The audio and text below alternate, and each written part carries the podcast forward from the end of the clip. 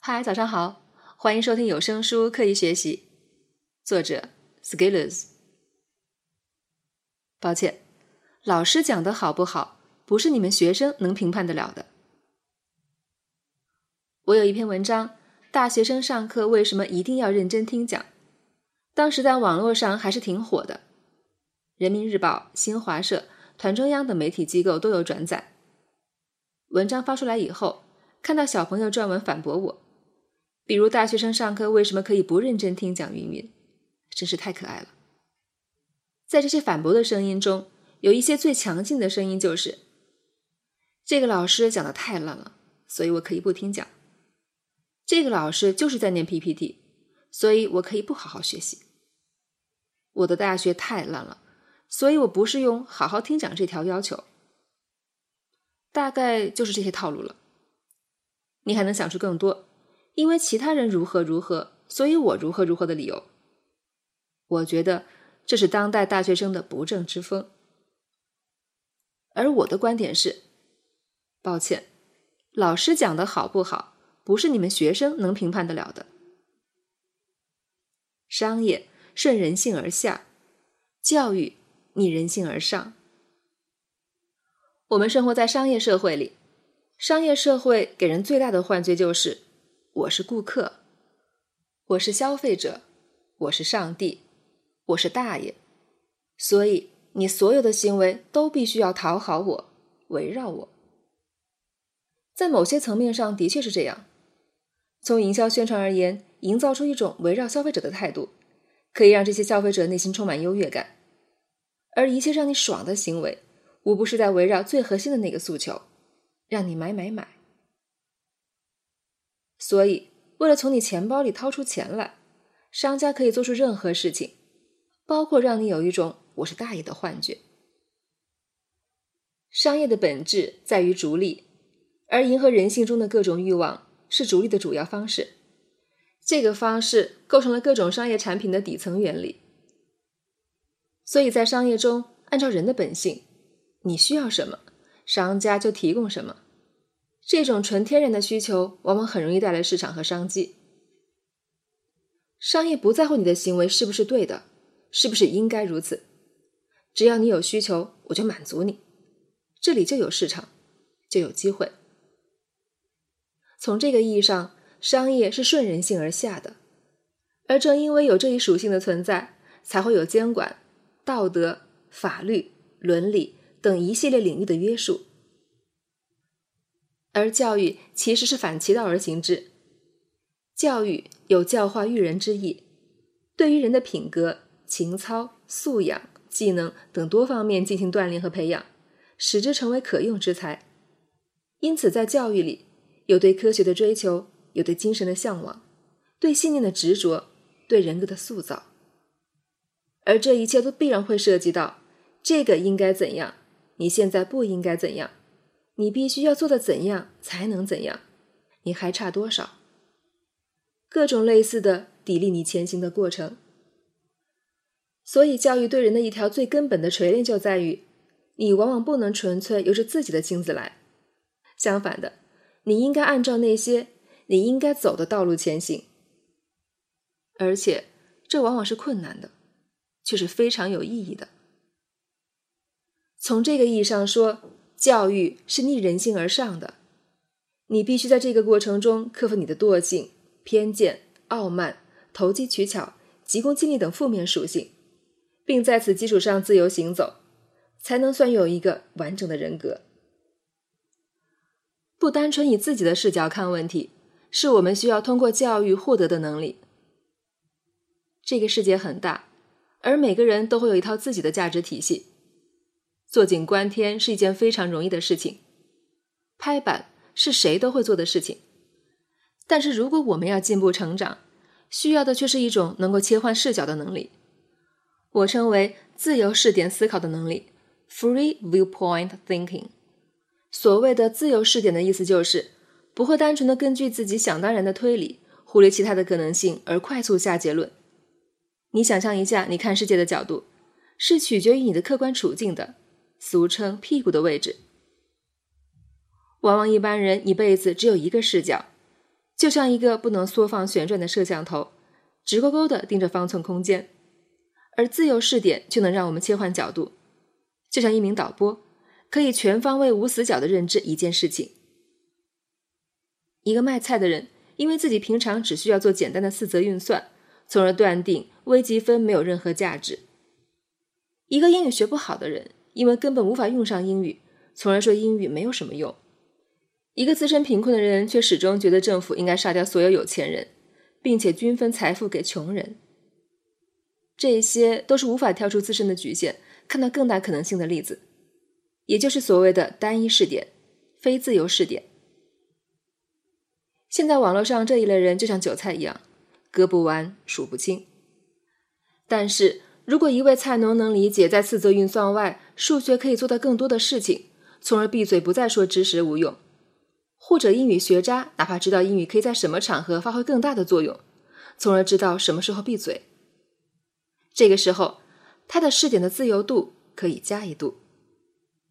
而教育可以让我们不断拓宽自己的视野，在内心怀着更多的可能性，从而拥有更多的观点，看到更多的角度。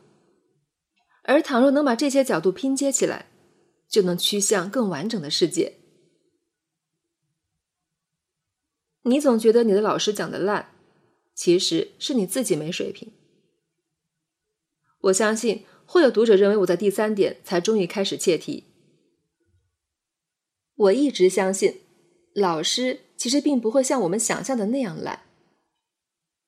只要老师能站在台上一天，碾压一位大学生就是分分钟的问题。当然，我知道会有一群热血青年举出一堆。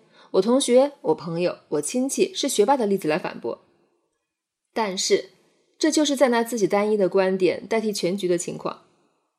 其实也很好拆解，那个不是你，即使是你，也没有代表性。我们觉得老师讲的烂，第一个原因是我们自己浮躁。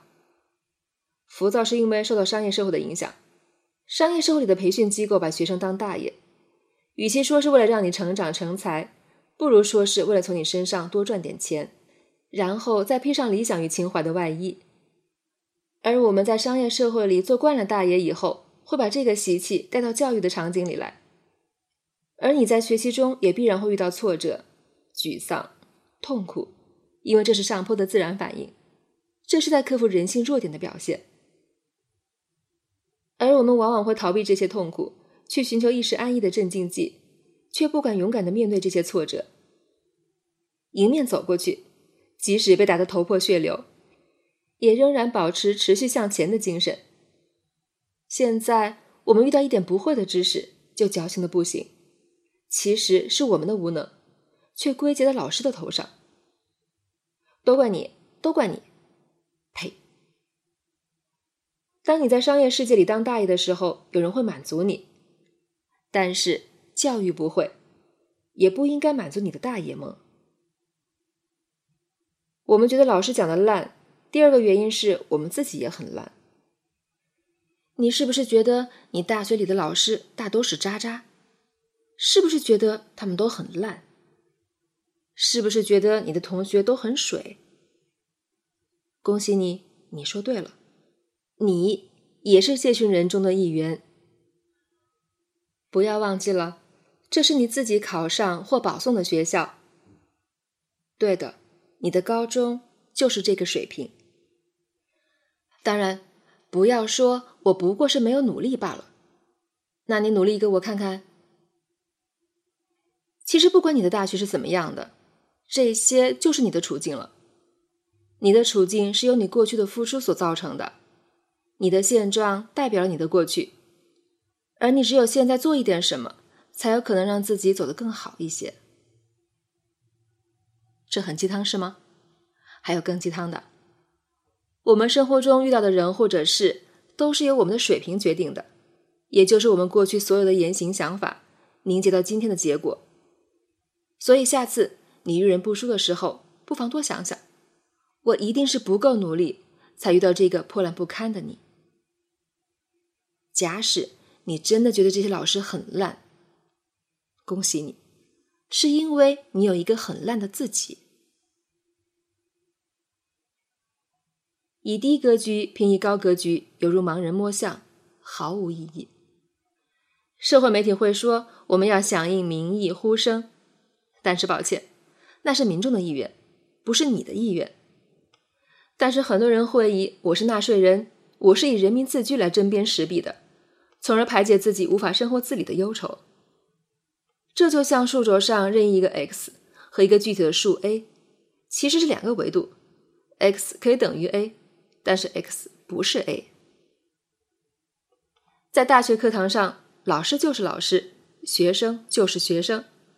老师以一个更全局的视野和更高的格局，带领学生探索领域课题，而这个探索形式，不管是顺应了某位学生的人性，还是逆着人性，学生在态度上都应该表达尊重。并且努力接收，因为学生就是学生。你如果仅仅根据你目前的格局水平做判断，这是商业里作为顾客要做的事情，而不是教育里面作为学生要做的事情。